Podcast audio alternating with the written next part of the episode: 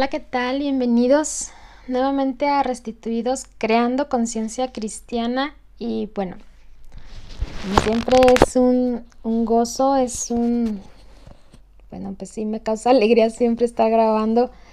Y ay, bueno, hemos seguido teniendo problemas con, con el audio. Este, yo estoy viendo la, la forma mejor de tener un micrófono, ¿verdad? Porque el que tengo ya ya está dando las últimas. Entonces, este, pero hacemos lo posible pues para que sea la mejor calidad. Y en episodios anteriores, no sé si oíste, pues sí se oía el audio un poco, ay, pues sí, no con la calidad que, que hubiéramos querido.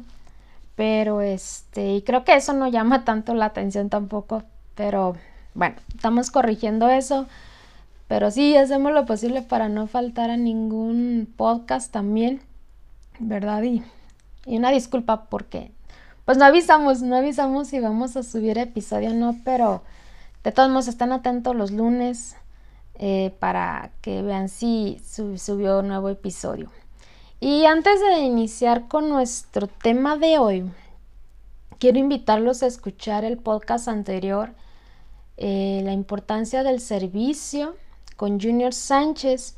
es un amigo querido de la República Dominicana. Él, pertenece a la Iglesia Aliento de Vida.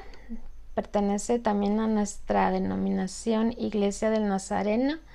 Él es pastor ahí y este, pero también es un gran amigo, cual este Dios habló a través de él en el podcast. Por eso uh, les invito a que lo escuchen, a que escuchen esta palabra porque de pronto nos animamos en servir a Dios, pero ah, pues a veces vamos con un enfoque equivocado y el por qué ya no queremos servir eh, en su obra, porque vamos viendo algo que no debe ser, ¿no? Y, y, algo más, pues el que, el tema de que muchas, muchos hermanos jóvenes, demás que desean o, o deciden más bien retirarse de, de su congregación, ¿no? Y, y suele ser difícil y, más para quien está enfrente de, de, una congregación, pero pues aún así decimos, son cosas que incluso mismo el enemigo nos puede poner para que veamos eso y que digamos, mira, se están yendo. Pero recordamos, el Señor Jesús también se mantuvo firme cuando mucha gente se fue o se estaba yendo él se mantuvo firme, sabía lo que él hacía, ¿verdad?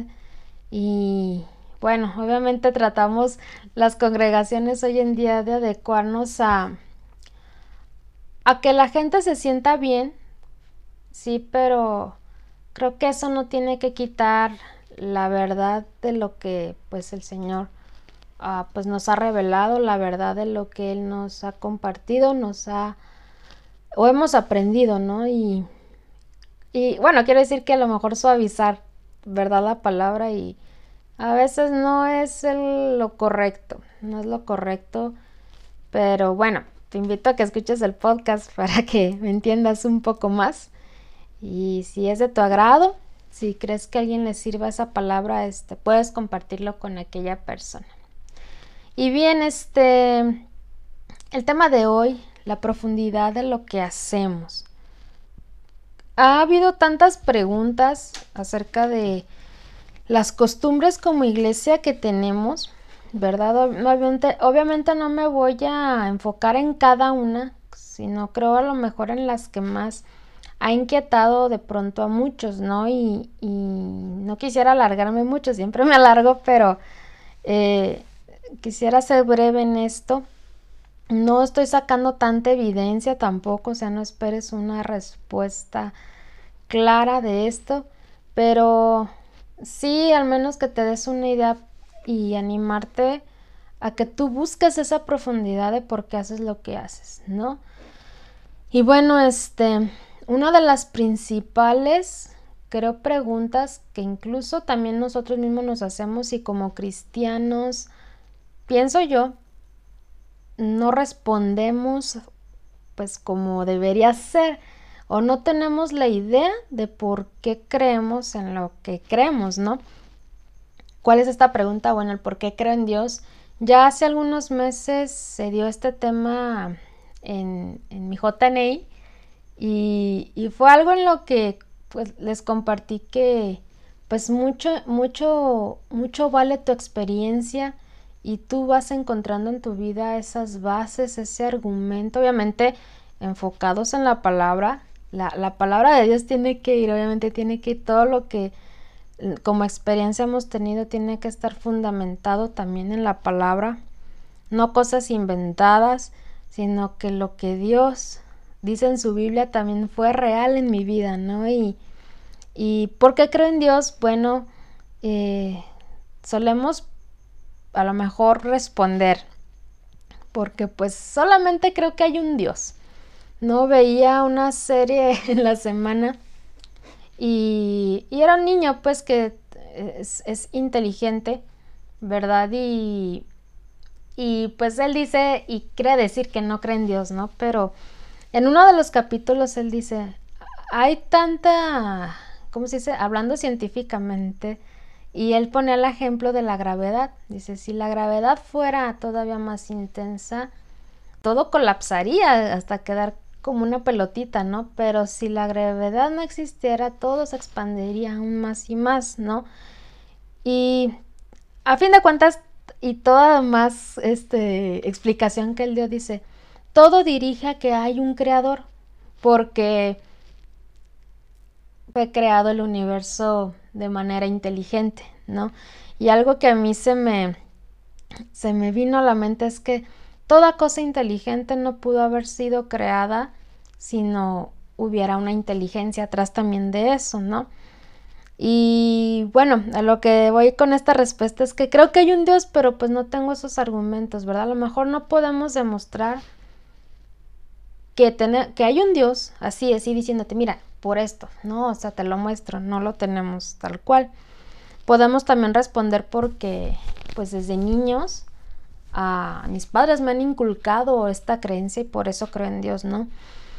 O porque la, iglesia me dice, porque me lo enseña, ¿no? Y, tenemos respuestas que puedo decir a lo mejor en su momento pueden ser válidas, pero no tienen un, fiel argumento. Y lo peor es que no estamos convencidos de, de, lo que creemos, ¿verdad? Y la realidad es que debe haber ese convencimiento, ¿verdad? De que Dios es. Y no es solo porque una persona nos lo dijo, sino y porque lo debemos creer, ¿no? Sino que es ese, ese, nuevamente esa convicción, ¿no? Y esa pregunta en la que sí un incrédulo o alguien este, nos pregunta, creo que como cristianos hay que saber responderla. Hay que saber responderla. Yo compartía en, en esa, con ese tema sobre tres razones ¿verdad? Una de ellas es por, por la evidencia que hay. ¿Qué evidencia hay? Pues mm, yo creo que a lo que creo yo la mayor evidencia que existe, ah, y voy a decirlo en el orden, primeramente es la Biblia, ¿verdad? ¿Cuántos libros históricos creemos? Y todo el mundo cree, pero la Biblia no se cree. Leía eh, en, Facebook acerca de un filósofo muy famoso que decía que en unos años la Biblia iba a pasar como un cuento de hadas, ya iba a ser considerado como un cuento de mitos y sin embargo vemos que no, no ha pasado. Al contrario, la Biblia ha sido uno de los libros y creo que ha sido la primera que más copias, más este pues libros se han vendido alrededor del mundo y se siguen vendiendo porque las personas eh, siguen compartiendo y hay más personas que van creyendo y como va siendo así, compartir, compartir, toda esa multitud va creciendo, gracias a Dios, ¿verdad? Y, y por evidencia es esa, la evidencia también de, de la naturaleza. Ah, yo veo las estrellas y creo que el, ah, el tema o la temática de, del universo, el tema acerca, acerca de todo eso, a mí siempre me ha llamado mucho la atención, a los pues, pocos que quizás me conozcan, eh, me, me, gusta, me fascina ver ese tema. Hace poco me regalaron mi cámara e intento tomarla al cielo, todavía me falta aprender, pero digo, wow, o sea, Señor, no, me, no, me, no, no acabo de maravillarme de todo aquello. La evidencia también de nuestro cuerpo de una manera inteligente en la que fue creado, en cómo nuestro cuerpo reacciona cuando se siente mal, cómo es que nuestro cuerpo se siente cuando se siente bien. No, o sea, hay, una frase más bien que dice, uh, que el, cuerpo tiene cierta sabiduría porque sabe cómo, cómo, cómo reaccionar ante algún malestar, no solamente en el organismo, si vemos, yo creo una de las una de las partes más maravillosas para mí del cuerpo humano son los ojos. Y no me termino de explicar, por más que un científico me, me diga, y que sí tomaron el ejemplo del ojo para crear la cámara fotográfica y demás, pero sigo sin explicarme, Señor, cómo es que veo los colores, cómo es que pues veo todo eso, ¿no? Y, y me sigo maravillando. Y la cosa es que nos maravillamos más de las cosas que crea el hombre y no de lo que crea Dios. Entonces, ah, como evidencia, yo creo también puede ser un buen argumento eso, ¿no? Puede serlo. Pero no solamente eso, la enseñanza que nos da la iglesia también, ¿verdad? Y obviamente nos enseña la Biblia, nos enseña este acerca de Dios, ¿no? obviamente, este, y ahí es donde voy a entrar en cuanto a, a por qué lo que dice nuestro tema, pues la profundidad de lo que hacemos. Si te preguntas, pues, ¿qué tipo de costumbres tenemos en cada iglesia? Se oye algo extraño el decir que son rituales, pero la verdad sí es una costumbre o un ritual en el cual este, nosotros hacemos. Y, y, muchos de ellos es el diezmar, el por qué nos congregamos, el por qué hacemos aquello, ¿no? Este, hay una historia, eh, y digo así historia porque fue, fue historia, este, si te acuerdas la historia de Jacob, si lees en Génesis 28, este, Jacob eh, estaba oyendo de su hermano Esaú, ¿no? Porque pues fue a quien había engañado, pues para poder recibir la bendición eh, como primogénito, ¿verdad? Que fue dada por, por Isaac, pues quien, quien fue su padre. Pero en ese viaje eh, tuvo un momento Jacob en el que quería pues descansar, ¿no? Y, y, lo que hizo fue pues agarrar varias piedras para como almohada, ¿no? Y tener ese descanso.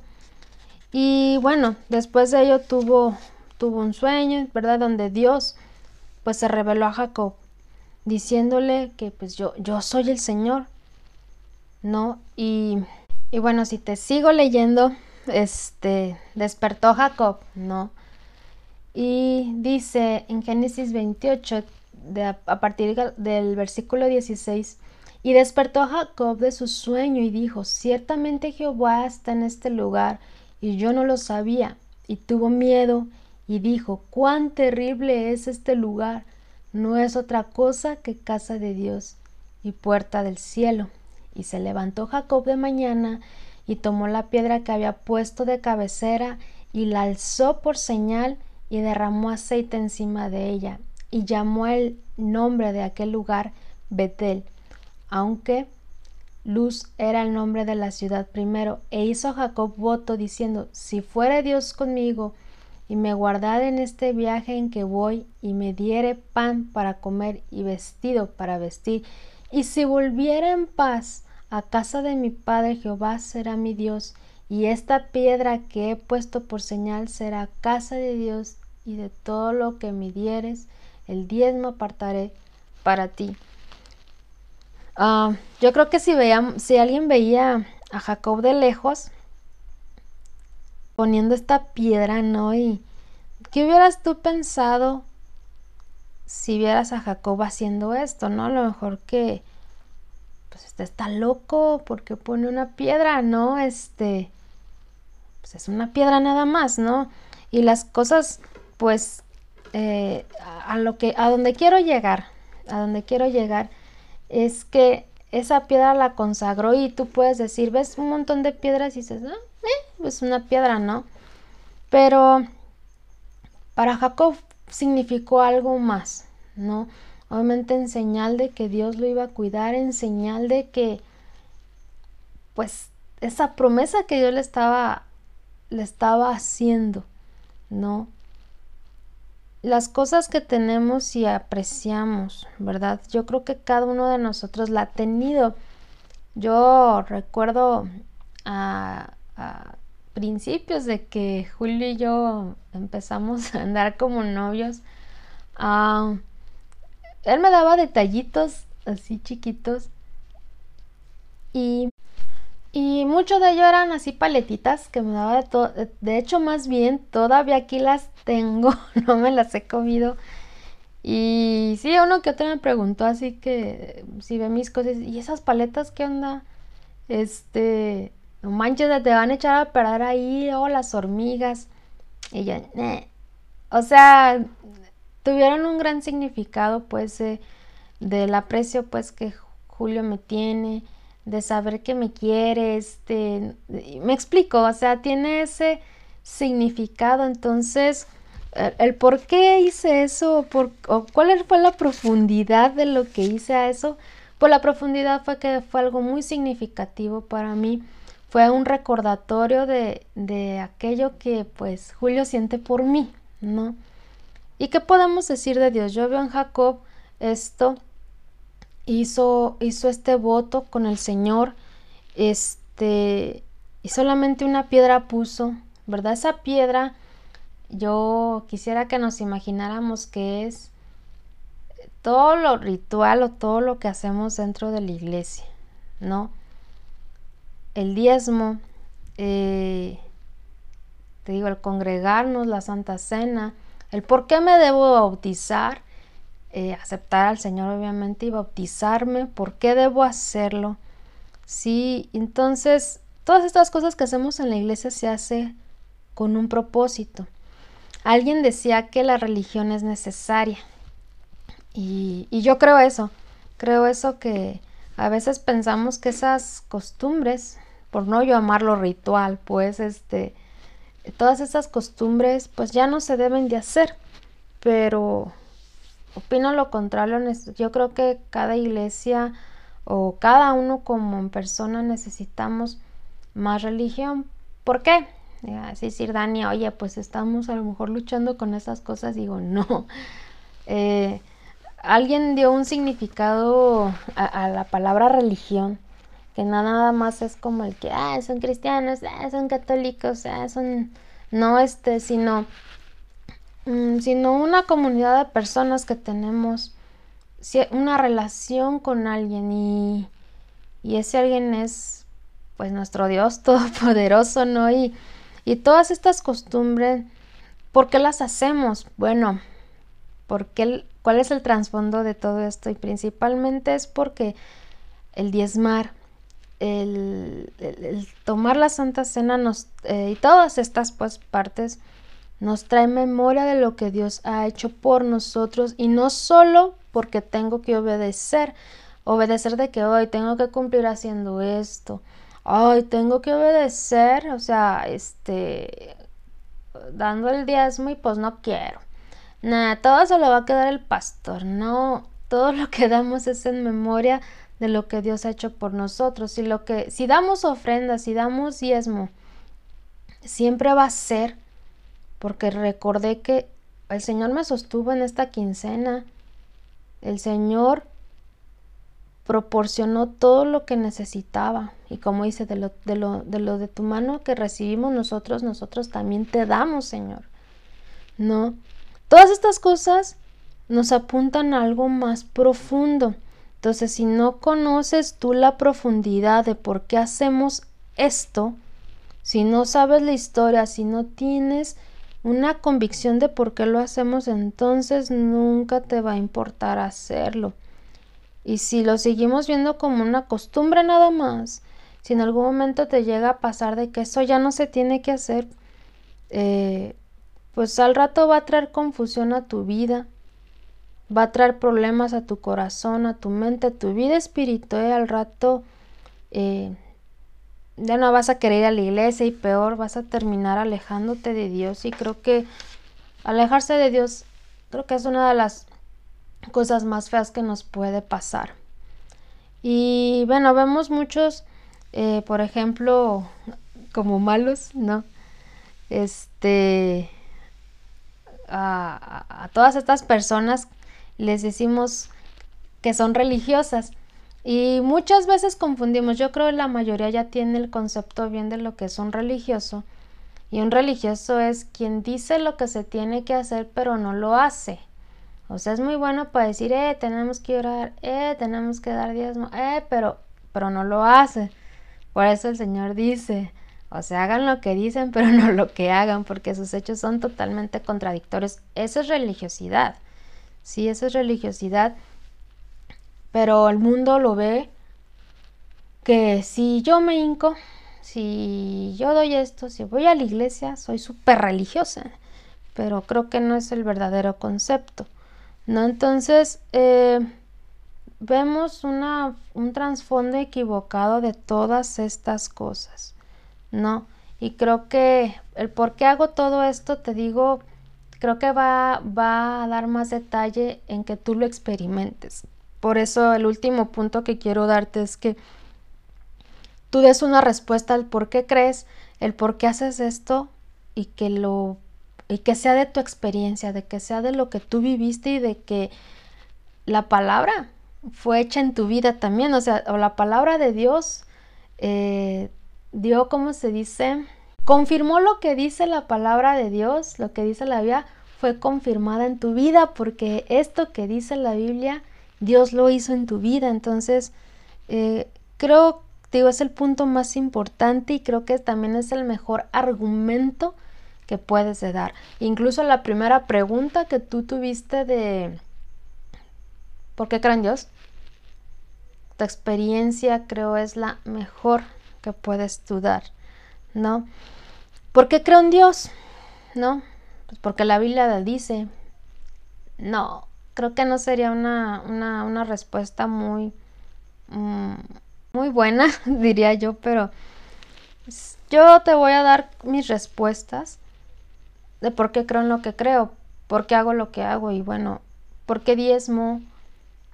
Y bueno, ya casi por concluir esto, ¿por qué diezmo? Bueno, porque hubo una ocasión en que pues yo pensé que no no le íbamos a librar de algo. Y no me refiero ahora a mi matrimonio, sino ya en, en ocasiones en las que pues nos hemos visto así en economía, pues que a lo mejor, híjoles, no, no la hacemos, pero Dios proveyó. Cuando nos mantenemos fieles, Dios se mantiene fiel.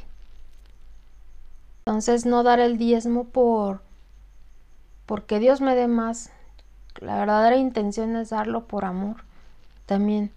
¿Y por qué voy al templo? Bueno, creo que aunque nací en cuna cristiana, el templo fue donde conocí a Dios fue donde yo tuve un encuentro con Él y, ahí es donde mi vida cambió. Ahí es donde yo aún conocí más, más al Señor. De ahí es donde yo me fui, pero regresé a Él otra vez, ¿verdad? Y cuando regresé, híjoles, mis ganas de servirle fueron más y más y con todo mi ser y, con todo, todo, todo de mí y quería servirle al Señor. También es porque ahí fui o porque ahí acepté al Señor como mi Salvador. Me han preguntado varios jóvenes por qué me bauticé. Y creo que una, respuesta común que damos es pues, porque debo obedecer. Pero ah, mi respuesta a esto es porque Cristo empezó a tener pues un significado en, en mi vida. Porque Cristo me transformó, me salvó, porque creo en Él también. Mi vida fue cambiada totalmente por Él y nadie más pudo haberlo hecho, nadie y nada en el mundo transformó mi vida como Cristo. Y por eso lo acepté en mi vida. Porque creo que lo más difícil que puede cambiar una persona es su forma de pensar, es su forma de ser y Cristo fue el que cambió esto. Todavía actitudes, créeme que estoy batallando, pero lo más difícil Dios lo pudo hacer en mí, el Señor lo pudo hacer en mí. Y en, el Señor Jesucristo diciéndome que pues también tú no vas a poder sola hacer eso. Déjame a mí. ¿Por qué creo en Dios? Yo he compartido con muchos que uno de mis pasajes favoritos es el Salmo 23 y yo creo que obviamente lo conoces, ¿verdad? Y, y una promesa que hice en ese salmo, viene una promesa y es acerca del cuidado que Dios va a tener de ti. Y lo vi en Jacob también cuando, digo, leí este pasaje y el Señor Dios le promete que lo va a cuidar Dije, Señor, en este salmo tú me dices absolutamente todo y desde niña lo he hecho parte de mí. Incluso más, o sea, su promesa llegó a más en mi vida. Cuidó de las personas que yo quiero. Él me mostró que podía hacerlo y, también creí. Empecé a hacer su voluntad y de verdad que porque yo vi la mano del Señor en eso y por eso creo en Él. Tuve algunas experiencias en cuanto a amistades en, la iglesia y, fue cuando el Señor, eh, yo le dije que pues, yo no, no veía que tuviera amigos. Quizás muchos me hablaban, quizás muchos sí, pero decir así, amigos, yo no, yo no tenía. No, pero el Señor me dijo, mira, tú no te fijes en eso, porque a veces, creo que se los compartí en un podcast, en la de enfócate en Jesús, que te enfoques a Jesús, ¿no? Pero el, Señor claramente Él me, me, dijo, tú no te fijes en eso. Mira, mira Dani, así, así se cuenta. Me lo dijo así, Dani, mira, tú fíjate en mí, ¿sí? Que tu enfoque sea yo, ¿sí? Practica el amarme más, practica el conocerme más, practica y esto y vas a ver que todo lo demás va a llegar. Y puedo decirte que hoy tengo muy grandes amigos, tengo personas en las cuales si no las veo mucho tiempo sigo contando con ellas. ¿Te das cuenta de por qué vale la pena creer en Él? ¿Por qué vale la pena el por qué busques ese trasfondo de, de por qué haces lo que haces. Yo te quiero preguntar esto para concluir. ¿Qué ha hecho Dios en tu vida? Y yo creo que la respuesta que tú des va a ser la respuesta que tú respondas. Hago esto por esto, ¿sí? Entonces estemos animados en conocer más a Dios, yo creo, yo te aconsejaría primeramente eso. Conoce más a Dios, conócelo, porque al conocerlo más a Él, vas a saber por qué quizás las cosas y los planes que tú tengas en tu vida no salen como quieres, porque Dios desea algo mejor para ti. A lo mejor aquella oración que tanto tenías no la no fue respondida porque el Señor pues no, no es lo que está pensando para ti, ¿sí? Sus pensamientos son mucho mejores que el de nosotros y todavía sigo experimentando eso porque hay cosas que todavía le pido al Señor, pero si dice que no es no y, y aprendí también incluso a, a respetar la respuesta que Dios da a mi vida. Entonces, ¿qué ha hecho Dios en tu vida? ¿Quieres dar un buen argumento? Porque es una oportunidad también para que tú puedas dar a conocer a Dios a alguien más. Y entonces hay muchas cosas que, que no entendemos, pero el Espíritu Santo es el que nos ayuda a entenderlo, el que nos ayuda a creer. Yo te puedo decir ahorita, para mí es muy, pero muy difícil ya no creer en Dios, para mí es ya muy difícil no ir a la iglesia porque encontré ese trasfondo en mi vida, porque hago esto, pero también porque logré encontrar esa identidad eh, en Cristo. Y cuando nuestra identidad es el Señor, es muy difícil que te apartes de Él. Pero haya sido de bendición y, y pues si conoces a alguien que le interesaría oír esto, pues compártelo, ¿verdad? Y pues nuevamente espero haya sido de bendición. Y nos vemos en la próxima. Bye.